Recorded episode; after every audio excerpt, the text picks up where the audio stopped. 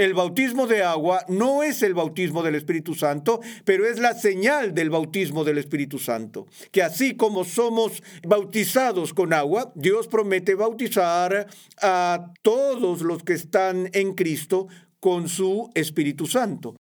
Hoy, en Renovando tu Mente, el sacramento del bautismo.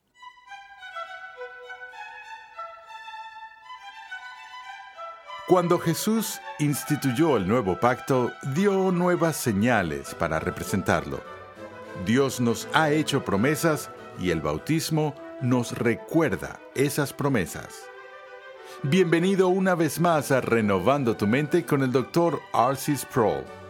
Hoy continuamos con esta edificante serie de enseñanza de 60 lecciones que hemos titulado Fundamentos, un panorama general de la teología sistemática. En esta serie el Dr. Sproul nos muestra que las verdades de la Escritura se relacionan entre sí en perfecta armonía.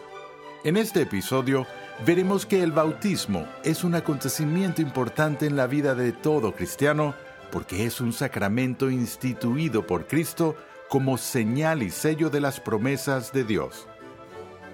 Pasemos ahora al salón de clases una vez más a escuchar al Dr. R.C. Sproul mientras responde a importantes preguntas sobre el significado del bautismo.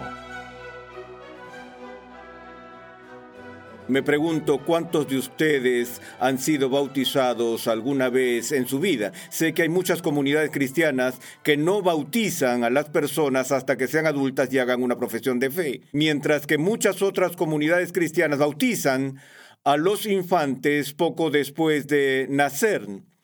Y así hay un gran número de personas caminando por aquí y alrededor del mundo que han recibido el sacramento del bautismo. Yo podría acercarme y preguntarte, ¿estás bautizado? Y puedes decirme sí. Y entonces yo podría decirte, ¿y qué? ¿Cuál es la gran cosa con estar bautizado? Y sin embargo, cuando vamos al Nuevo Testamento vemos que Jesús manda a su iglesia a predicar el Evangelio a toda lengua, tribu y nación, a toda criatura viviente, bautizándolos en el nombre del Padre y del Hijo y del Espíritu Santo. ¿Por qué? Porque el bautismo es una parte tan integral del cristianismo organizado. ¿Cuál es su significado? ¿Cuál es su origen? ¿Cuál es su importancia? Estuve hablando recientemente con alguien y él dijo que entendía que el bautismo era aquello que fue iniciado y establecido por Juan el Bautista. Y traté de explicarle que no había una identificación exacta entre el bautismo de Juan el Bautista y el rito del Nuevo Testamento que celebramos en la comunidad cristiana. Y él estaba absolutamente asombrado al oír tal cosa, como si lo que estaba diciendo fuera algo descabellado. Le expliqué que no conocía a ningún estudioso del Nuevo Testamento en el mundo que no estuviera de acuerdo con la premisa básica de que hay una diferencia entre el bautismo de Juan el Bautista y el bautismo del Nuevo Testamento. Y brevemente, la diferencia es la siguiente. El bautismo que Juan el Bautista inauguró fue dirigido específicamente a la nación judía y tuvo su inicio durante lo que llamaríamos el periodo del Antiguo Testamento. Y su importancia en el Nuevo Testamento se ve en esto, que por siglos Dios había prometido la venida futura del Mesías. Y entonces cuando se había cumplido el tiempo para que el Mesías hiciera su entrada en la comunidad, tal como el Antiguo Testamento había predicho, Dios envió a un profeta que salió del desierto diciendo al pueblo de Israel, ya saben, que enderezaran el camino del Señor y se prepararan para la venida del ungido del Señor. Y ese fue el mensaje de Juan. Juan salió del desierto como un heraldo para proclamar la cercanía misma de la venida del Mesías. El hacha está colocada en la raíz del árbol, el bieldo está en su mano, es decir, está a la vuelta de la esquina.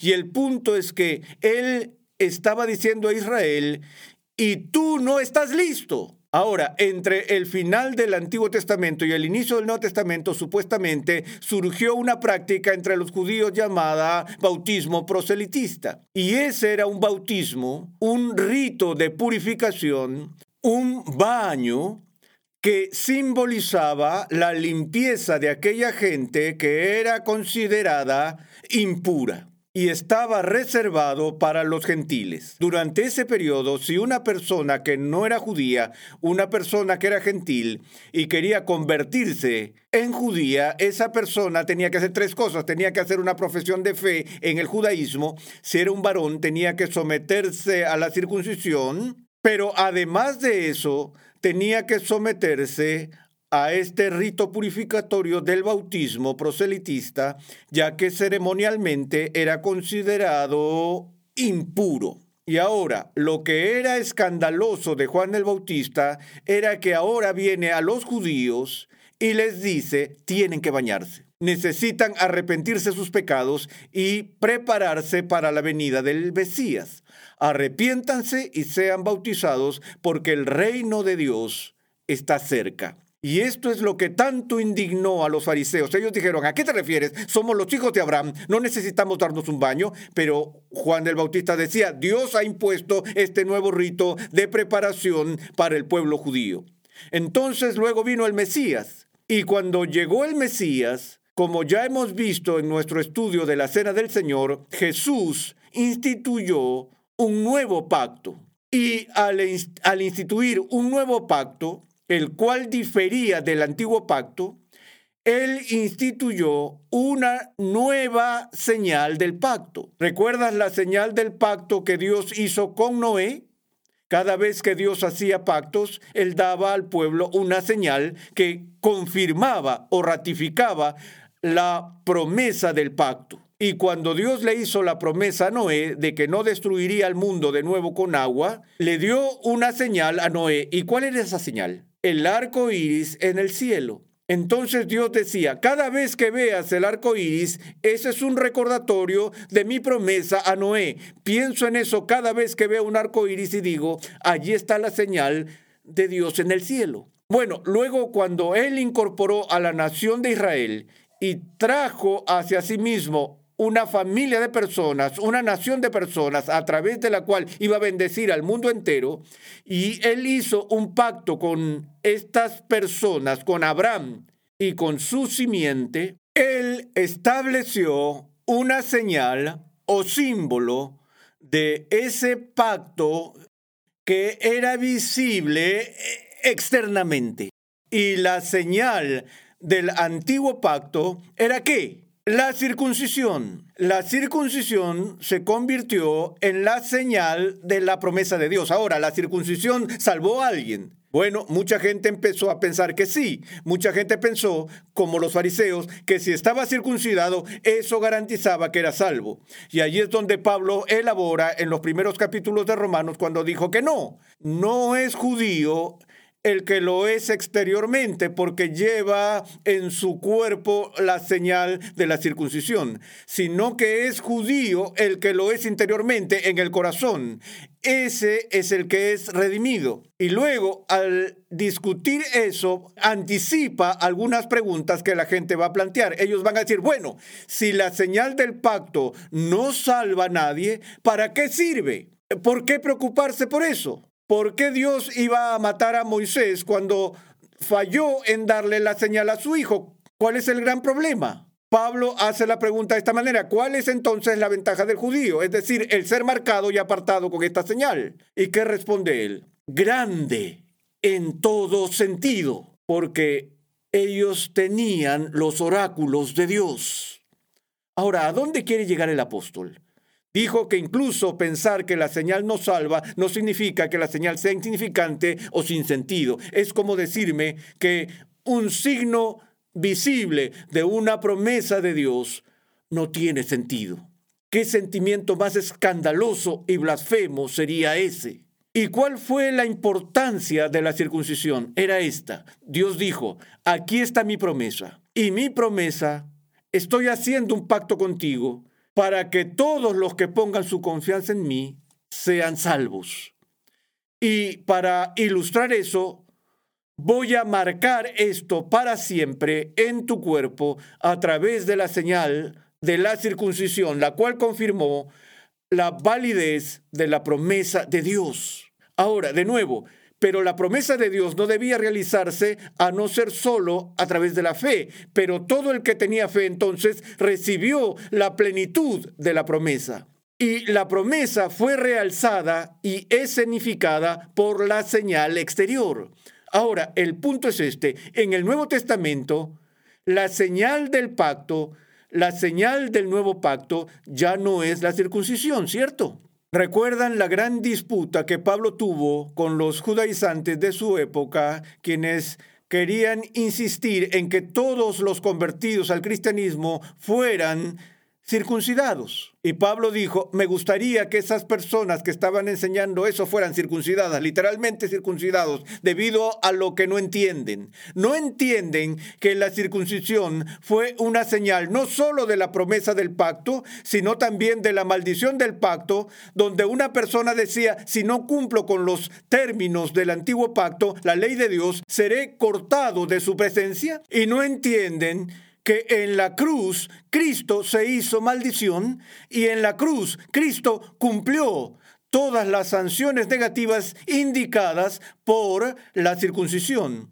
¿Y quieren ser circuncidados otra vez? Si quieren ser circuncidados de nuevo como símbolo religioso, lo que estás diciendo es, no creo que Cristo haya cumplido el antiguo pacto y voy a volver a los términos del antiguo pacto. Y entonces Pablo se opone vehementemente a los judaizantes quienes iban a negar la importancia del cumplimiento de estos eh, principios del Antiguo Testamento. Ahora, eso quiere decir que no hay continuidad entre el Antiguo Testamento y el Nuevo Testamento, Dios no lo quiera. Seguimos siendo los hijos de Abraham. Somos los gentiles que han sido injertados como un olivo silvestre en la rama original, ¿cierto? A la raíz original, para que haya continuidad entre el Antiguo Testamento y el Nuevo Testamento, pero no identidad. Ahora, en el Antiguo Testamento, la señal del pacto es la circuncisión. En el Nuevo Pacto, la señal del pacto no es el bautismo de Juan, sino el bautismo de Jesús, donde Jesús tomó este rito de limpieza y ahora lo identificó no con Israel, sino con su nuevo pacto. Y así el bautismo reemplaza la circuncisión como señal externa de membresía o inclusión en la nueva comunidad del pacto. Ahora, de nuevo, el hecho de que una persona sea bautizada no significa que tenga salvación. Significa que tienen la promesa de Dios de todos los beneficios de Cristo, si creen y cuando crean.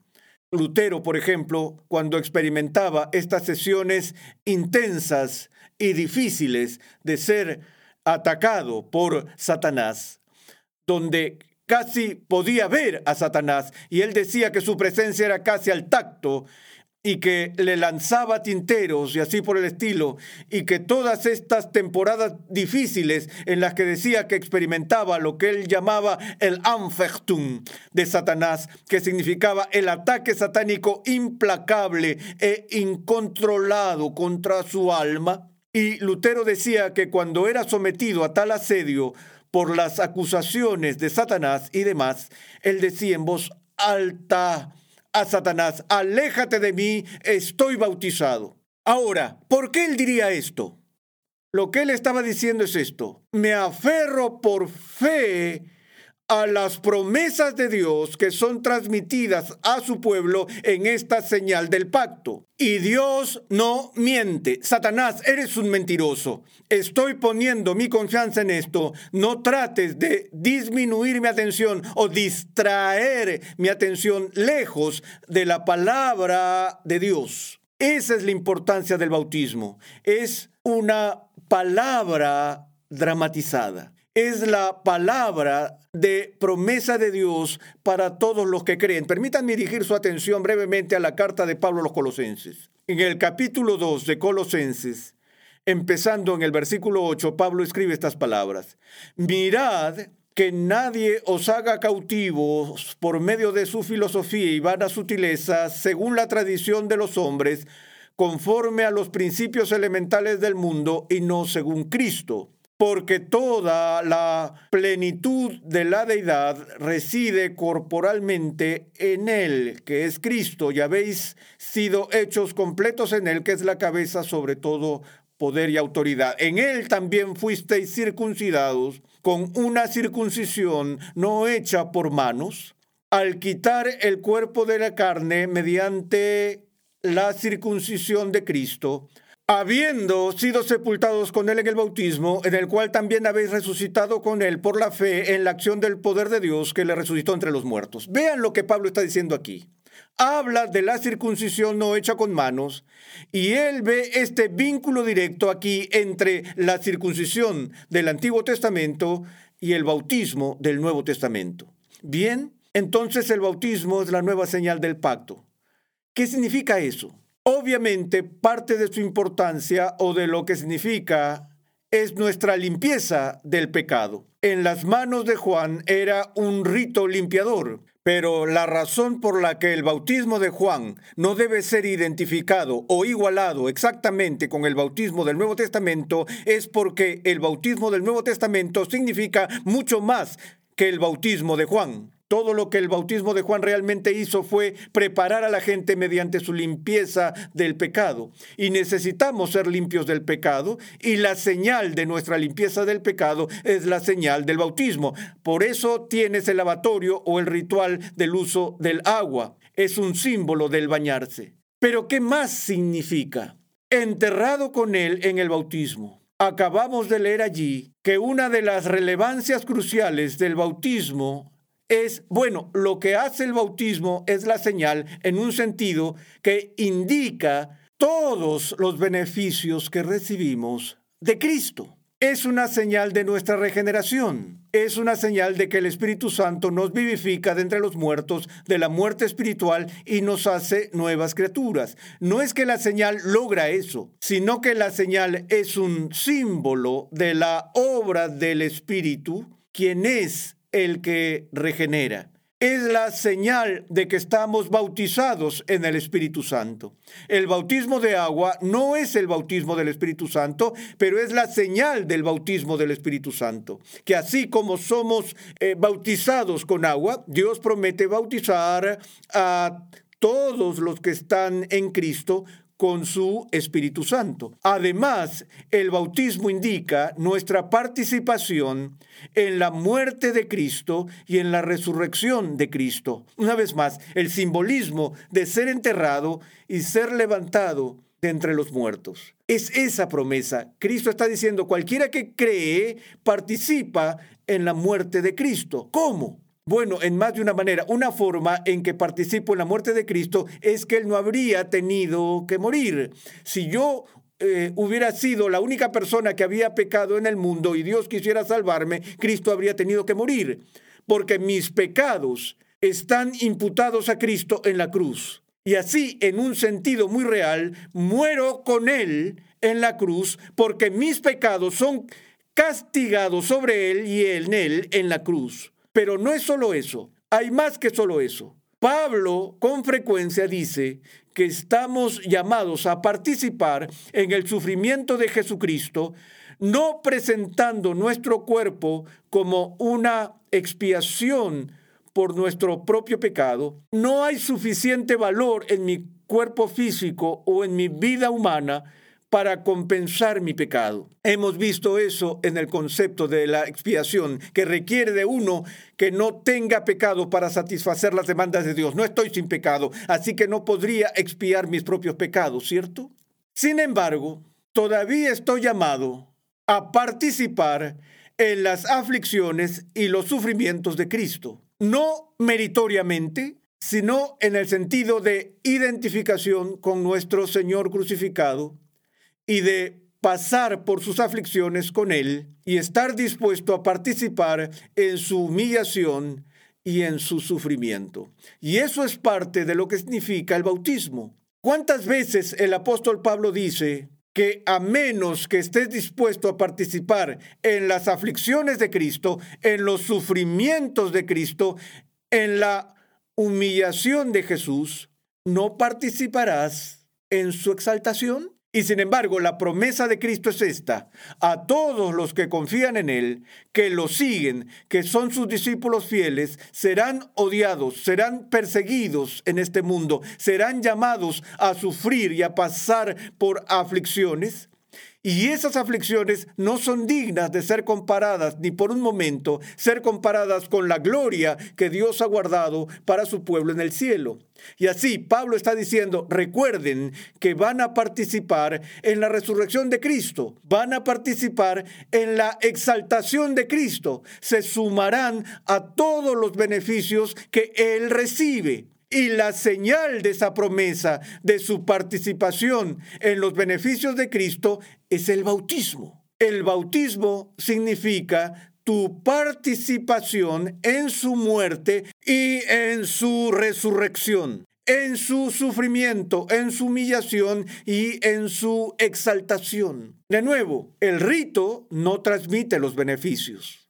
Lo que el rito transmite es la certeza de la promesa de Dios a todos los que ponen su confianza en Jesús. Ahora, por supuesto, la controversia más feroz del bautismo es ¿quién califica para ello?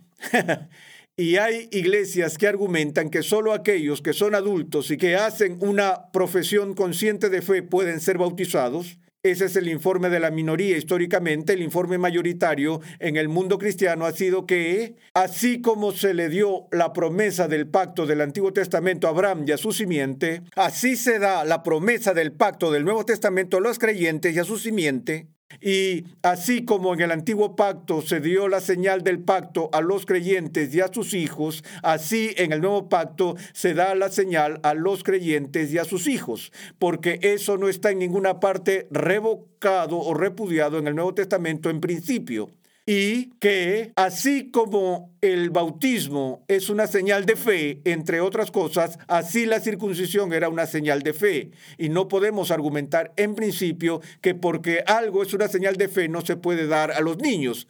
Una vez más, el punto es que ni la circuncisión ni el bautismo confieren la fe. Lo que sí confiere es la promesa de Dios a todos los que creen. Así que estaríamos de acuerdo, creo que todos estaríamos de acuerdo en que no tienes los beneficios hasta que tengas fe, pero puedes tener la promesa de Dios de esos beneficios. Calvino argumentaría que la eficacia del sacramento nunca está ligada al tiempo en que es impartido. Puede venir antes, durante o después de haberse impartido la señal, incluso como fue el caso en la circuncisión, pero eso es un asunto para una reflexión adicional, es algo que no es sencillo de tratar. Pero lo principal que estamos tratando de transmitir hoy es el significado del bautismo como una promesa significativa de Dios y su validez no recae sobre la persona que lo recibe o en la persona que lo imparte, ni en los padres, ni en nadie más. Su validez se basa en el carácter de aquel quien ha prometido, es decir, Dios.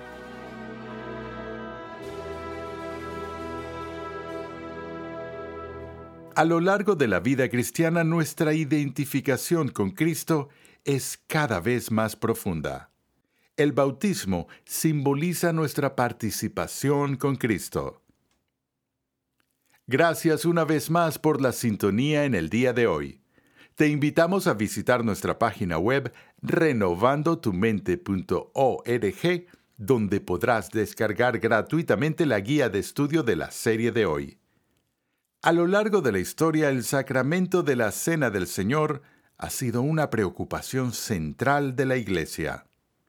En el siguiente episodio de Renovando tu Mente, el Dr. Sproul compara los puntos de vista católico romano, luterano y reformado con respecto a la Cena del Señor. Escucha un avance de nuestro próximo programa. Una de las grandes tragedias de la Reforma Protestante del siglo XVI fue que, aunque los protestantes estaban unidos en la comprensión central del Evangelio, de la doctrina de la justificación solo por la fe, no podían llegar a un acuerdo acerca del significado de la cena del Señor. Renovando tu mente es una producción de los Ministerios Ligonier, la confraternidad de enseñanza del Dr. R.C. Sproul. Nuestra misión, pasión y propósito es ayudar a las personas a crecer en su conocimiento de Dios y su santidad. Suscríbete a nuestro canal en YouTube Ministerios Ligonier para que puedas disfrutar de todo el material de enseñanza que estamos produciendo completamente gratis y en español. Recuerda que en nuestra página web renovandotumente.org puedes adquirir gratuitamente la guía de estudio de la serie de hoy y además encontrarás una amplia variedad de recursos tales como clases, artículos y contenido multimedia con la finalidad de cumplir con nuestra misión de proclamar, enseñar y defender la santidad de Dios en toda su plenitud a tantas personas como sea posible. Para contactarnos, por favor envíanos un correo electrónico a programa arroba renovandotumente.org con tus preguntas, testimonios y comentarios. Sintonízanos nuevamente en esta misma emisora y en este mismo horario y únete a nuestra gran comunidad virtual en las redes sociales.